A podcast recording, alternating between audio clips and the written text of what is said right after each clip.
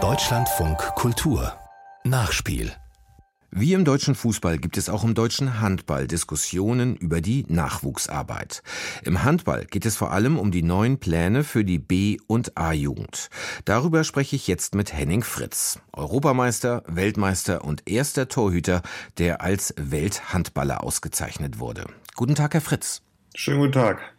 Herr Fritz, wenn Sie sich die geplante Reform im B- und A-Jugendbereich anschauen, was halten Sie davon? Ja, ich glaube, es ist immer wichtig, dass man Dinge hinterfragt. Wir wollen ja Dinge auch verbessern. Ich habe ja von einem guten Nachwuchssystem profitiert und ich glaube, dass wir hier eine sehr gute Nachwuchsarbeit haben in den letzten Jahren, was man teilweise an den Erfolgen der Nationalmannschaften sieht, aber was in der Spitze ankommt, ich glaube, da ist noch Potenzial nach oben. Deswegen sind hier einige gute Dinge bei dieser Reform dabei, aber auch einige Dinge, die es zu hinterfragen gibt. Was gibt es zu hinterfragen aus Ihrer Sicht? ja, es ist ja, ich meine, wir sind natürlich ein großes Land, wo viele unterschiedliche, ja, nicht Interessenslagen sind, sondern wenn man den Vergleich hernimmt, ich sag mal zum Frankreich zum Beispiel, die in den letzten Jahren ja sehr erfolgreich waren, ja, ist das doch sehr zentralistisch, werden die Entscheidungen getroffen und auch viele Top-Talente werden zentral gebündelt, um sie zu verbessern, um im individuellen Bereich zu stärken und im spielerischen. So, und da haben wir schon mal strukturell einen kleinen Unterschied, weil wir doch sehr wie eine Art Flickenteppich haben. Wir haben die ganzen Bundesländer, wo jeder auch seine Entscheidung betreffen möchte und, und, und. Handball ist ein sehr regionaler Sport, der auch vom Dorf kommt. Und ich glaube, das sind Punkte, die wir nicht vergessen dürfen. Ich glaube, gute Spieler müssen zusammenkommen, um mit guten Spielern zusammenzuspielen und gemeinsam zu wachsen. Aber vielleicht ist das jetzt nicht die Möglichkeit, dass wir aus Berlin oder wo auch immer diese Entscheidungen getroffen werden, punktuell machen können, sondern wir sollten mit den Regionen, wo vor Ort dann auch Entscheidungen getroffen werden müssen, sprechen, was ist für den jeweiligen Ort am besten, um die Talente, die vor Ort sind, bestmöglich zu fördern. Und das sehe ich jetzt in diesem Konzept nicht. Wer wäre da aus Ihrer Sicht verantwortlich dafür? Sind es die Vereine? Sind es die Landesverbände, die da auch mit ins Boot geholt werden müssen? Ja, jetzt bin ich nicht ganz tief in diesen Strukturen drin, aber natürlich gibt der Deutsche Handballbund oftmals die Ideen und Strategien vor. Es sollte immer eine die Kommunikation vor aller Beteiligten sollte dabei sein. Ne? Und das Ziel, was im Vordergrund stehen sollte, sollte immer das Talent sein und man sollte eine gemeinsame Planung haben, was ist uns wichtig. Weil wenn ich dieses Thema angehen würde, geht es mir darum, ich möchte ein junges Talent dahin bringen, dass er mal als Nationalspieler so gut ist, dass er uns zu großen Titeln wirft. So, und da geht es dann immer um die individuelle Förderung. Ein Talent bringt jemand mit, aber um ihn zu Nationalspieler zu machen und dann auch langfristig erfolgreich diesen Weg gehen zu lassen, das ist immer ein individueller Weg. Und ich glaube, den sollten alle Beteiligten besprechen, weil es hier nicht immer diese eine pauschale Lösung gibt, sondern wir sollten in gewissen Bereichen vielleicht individuelle Lösungen finden, die im Saarland, in Rheinland-Pfalz vielleicht andere sind als in Mecklenburg-Vorpommern, Sachsen-Anhalt oder in irgendeinem anderen Bundesland. Wenn wir mal auf Sie kommen, Fritz Kurz. Sie haben ja gerade Schlagzeilen gemacht, weil Sie im Alter von 49 Jahren, wenn ich das so sagen darf, den italienischen Erstligisten SSV Bozen für ein Spiel unterstützen. Sicher ist Ihre Erfahrung Gold wert, aber ist es nicht auch ein Zeichen, dass sich manche Vereine nicht trauen, lieber der Jugend eine Chance zu geben, auch auf hohem Niveau? Also man könnte ja auch sagen, ja, dann lassen wir eben den A-Jugendtorhüter für dieses Spiel ins Tor.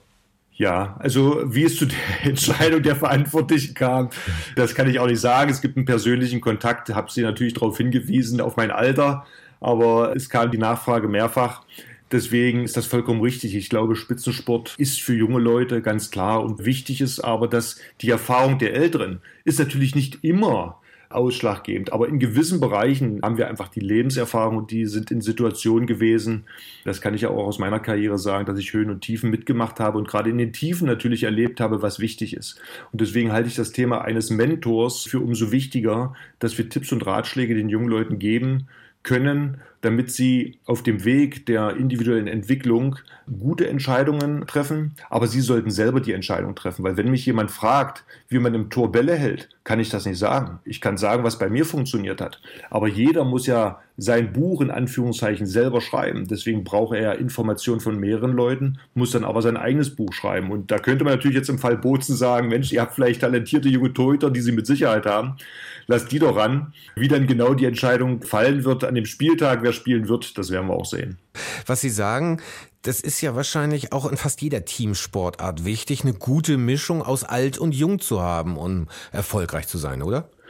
Was ist eine gute Entscheidung? Es ist am Ende wie in der Natur. Ne? Also die Jungen sind natürlich viel agiler, wollen sich erstmal beweisen in der Gruppe, haben viel Kraft und Energie. Die Alten brauchen das oftmals nicht mehr immer, haben aber wiederum die Erfahrung und auch vielleicht die Ruhe aus größeren Spielen, wie gehe ich in gewissen Situationen um. Und deswegen ist es immer die Kunst, dass beide aufeinander hören. Nicht die Alten haben immer die Weisheit mit Löffeln gefressen, auch die jungen Leute haben gute Ideen, aber die Wertschätzung und die Achtung, dass beide sich zuhören und aus der Ruhe heraus dann gute Entscheidungen treffen, das halte ich für sinnvoll. Und da ist der Sport ein relativ gutes Beispiel, weil ein Ergebnis hat man relativ schnell. Und es kann von dem einen auf den anderen Moment eine andere Entscheidung getroffen werden, weil man einfach vielleicht in der Ruhe ist, in der Klarheit, gute Entscheidungen zu treffen.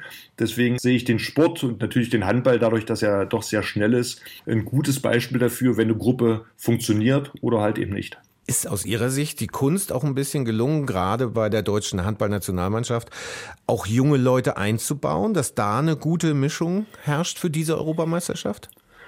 Naja, ich glaube, dass Alfred Gislason, wenn er sich seinen Wunschkader hätte zusammenstellen wollen, natürlich gerne ein paar ältere Spieler, gerade was die Abwehr angeht. Ich sage jetzt nur mal den Namen Pekeler gewünscht hätte, was ich gut verstehen kann, weil im Handballsport, wir wissen, große Titel gewinnst du mit der Abwehr. Das heißt nicht, dass die jungen Leute das auch nicht äh, hinbekommen, aber du brauchst einfach diese Erfahrung. Und ich glaube, dass es jetzt die Chance ist hier zu sagen, pass auf, wir setzen auf die Jugend, auf die jungen Leute, weil auch da geht es immer um Vertrauen und Verantwortung zu übernehmen. Und wenn die Jungen sehen, hey, hier ist links und rechts kein Alter, der die Verantwortung übernehmen kann, ich muss jetzt einspringen, dann bin ich davon überzeugt, dass wir hier auch neue Spieler sehen, die vielleicht medial jetzt noch nicht so genannt wurden, die aber diese Lücke ausfüllen. Es wird immer eine Lücke ausgefüllt. Ich muss nur Vertrauen geben, weil das Können haben die Jungs ja gezeigt, dass sie das in der Bundesliga oder auch in der Nationalmannschaft gezeigt haben, dass sie Leistungen auch über einen längeren Zeitraum abrufen können. Auch da will ich vielleicht mal nur das Beispiel der WM 2007 nehmen. Da sind wir auch nicht als Favorit ins Turnier gegangen und haben die Vorrunde nicht wirklich gut gespielt. Aber von einem Tag auf den anderen, da nehme ich mal nur, wer den Film Projekt Gold kennt, diese Pizza-Affäre, dass vom einen auf den anderen Tag es nur eine Sache im Kopf oftmals ist, wie ich diese große, vermeintlich große, übergroße Aufgabe annehme, um dann im Endeffekt Kräfte und Fokussierung so zu bündeln, dass sie erfolgreich sein können. Dann hoffen wir, dass die deutsche Handballnationalmannschaft bei dieser Europameisterschaft fit im Kopf ist und den Schalter umlegen kann. Herr Fritz, vielen Dank für das Gespräch. Ich danke Ihnen. Der frühere Welthandballer, Europameister und Weltmeister Torhüter Henning Fritz.